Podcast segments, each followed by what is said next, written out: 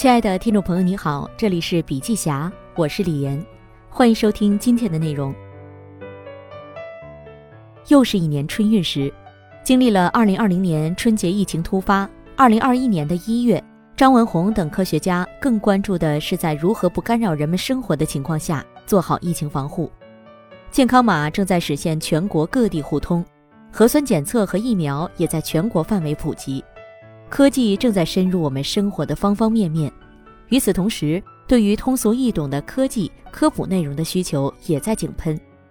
这点从近日的创新大会2021中可窥见一斑。一月二十八号到三十号，极客公园和抖音联合出品了以科技创造美好为主题的创新大会2021。北京字节跳动 CEO 张楠、三六零集团董事长 CEO 周鸿祎。得到 App 创始人、思维造物董事长罗振宇，未来创始人、董事长、CEO 李斌等科技互联网圈大佬悉数到场。抖音创作者也同步现身，就大众关心的问题进行解答。四场直播吸引了四千七百二十八万人次观看。人们迫切的需要获取更多的科技内容，更加清晰直观地了解这个世界及其未来发展方向。科技是否让我们的世界变得更美好？科技如何让我们的世界变得更美好？科技的发展速度毋庸置疑，但科技高门槛的天然属性使得大众对科技领域望而却步。科技的认知急需破圈，科技的破圈从精英走向大众。疫情期间，对于通俗易懂的科普内容需求，各大平台快速投入其中，很多科学家和创作者也纷纷参与进来。而与之相关的短视频内容，因更易理解的视频化的表达方式迅猛增长，很大程度上减轻了人们的焦虑和恐慌感。像关于新冠肺炎的一切一类的科普贴刷屏，钟南山等医学权威的短视频传遍全网，得益于社交媒体和多样化媒介的快速传播，国内抗疫十几亿人做出了有效和快速反应。全国范围能在春节期间思想和行动上达成共识，国家在面对疫情时显现强大的组织能力。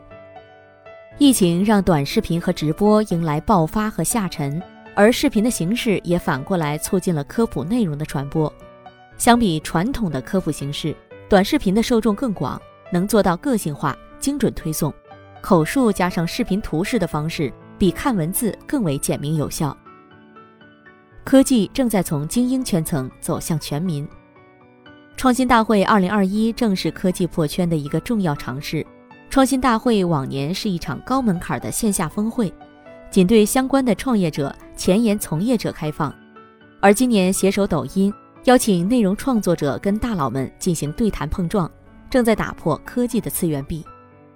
科技大佬们聊的话题是关乎每个人每天生活的科技命题。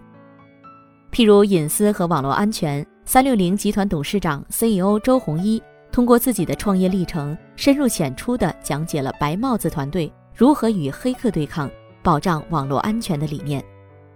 未来数字化世界的安全和每个人都紧密关联。因为大胆敢言而被称为“红衣大炮”的周鸿祎在对谈中提及，在数字化物联网的时代，你和朋友正坐在无人驾驶的汽车上，吃着火锅，唱着歌。突然，车在高速上停下来了，这样的后果不堪设想。他以木桶理论做比喻，安全是数字化木桶的桶底，无论是企业还是民众，都需要对数字安全有所认知、有所监督，才能对潜在风险有所警惕。对于像这样人和科技如何相处的生活议题，抖音拥有广泛的用户圈层和闭环的多元内容生态，能够对科技内容的创新起到极大的推动作用。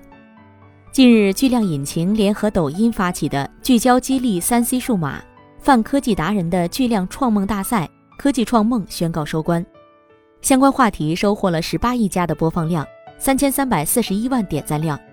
从这次活动可以看出，只有持续深耕通俗易懂的科技内容，与时俱进，才能帮助大众拥抱新世界。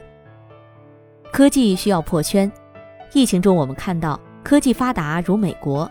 在把特斯拉汽车送上太空的同时，社会上却发生了很多诸如五 G 基站传播新冠病毒的反制谣言。社交媒体可以让世界变平，但更需要主动走向破圈，而不是固化圈层，形成信息茧房。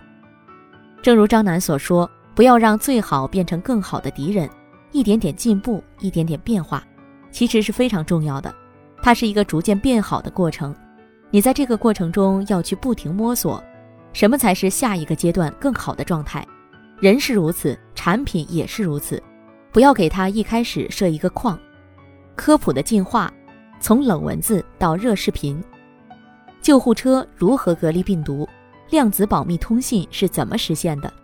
杨顶头为什么不会得脑震荡？病毒变异，新冠还要持续多久？5G 将如何影响未来？以上看起来五花八门的问题，来自于抖音上的科技猿人袁兰峰和模型师老袁的一些科技创作者。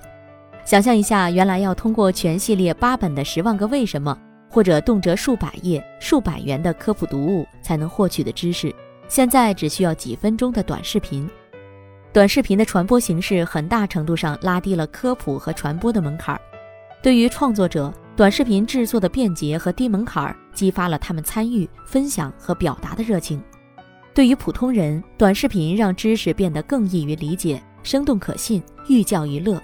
比如疫情期间，抖音迅速搭建抗疫专业，助力防疫抗疫。依托强大的用户基础，迅速进行信息科普或辟谣。疫情期间，相关防疫话题和专家直播播放和关注量都创新高。通过创作者的屏幕，将大千世界拉近，将微观之物放大。中科大的袁兰峰，央视科普内容出身的宁源，其实是专业人士来到科普视频的领域，创作出高质量的科技类知识内容。比如在抖音上，袁来峰经常就网友们关心的科技知识进行科普，比如人工智能智能吗？花大价钱造空间站值得吗？地震可以被预测吗？等等。同时也会针对网上热议的内容进行科学辟谣，有理有据地向大众展示科学工作者的理性思维。科技知识在这里变成了一件有趣的事儿，而直播如创新大会二零二一，则让科技圈、创业圈大佬。与抖音的创作者和用户直接对话，聚焦当下科技领域的热点话题、创新应用，进行巅峰碰撞。从冷文字到热视频，让科技从精英圈层走向大众人群，从而走向知识普惠。抖音泛科技领域创作者共生产两千六百零五万条视频，这些视频收获了三百六十五亿次点赞。本次创新大会二零二一活动期间。科技大咖一百问的话题下，用户可以向任意一位科技大咖提问。截至目前，累计话题播放量超过十点六亿。科技的普惠是赛博朋克还是更好的世界？二零二零年，赛博朋克这个词火了，在游戏和科幻电影中，年轻人们看到了高度数字化、技术化社会呈现的世界。虽然是科幻，但似乎也在不断警示我们去思考科技最终的意义是什么。科技如何让人类社会更美好？媒介从文字走向视频，与此同时，知识内容的生态从精英拓展到大众，科技也需要走向普惠大众。当下科技对我们每个人的生活产生了哪些影响？有什么意义？就像创新大会二零二一尚未来创始人李斌所说：“科技让整个社会的效率变得更高。”毫无疑问，大家都能看到，科技创造美好。我认为科技最终还是要为每个人去服务。科技怎么能把每个人的生活变得更美好？冲在一线的创业者给出了他们的答案，也正像未来创始人、董事长、CEO 李斌，北京字节跳动 CEO 张楠所说的那样，这个答案更加以人为中心，而不仅仅是遵循科技自身的逻辑。拥抱未来，参与其中，新世界在每个人手里。赫胥黎曾在《美丽新世界》中描绘了一个科技高度发达，但等级清晰、精英掌控权力、大众娱乐狂欢的美丽新世界。这会成为我们的未来吗？企业家、科学家、专家们正在做出回答，媒体人、创作者也在创新形式和内容。未来有无限种可能，但选择权在我们每个人手中。而善用科技，我们才能在不断的探索中发现美好，创造美好。好了，今天的内容分享就到这里，感谢收听，我们下次见。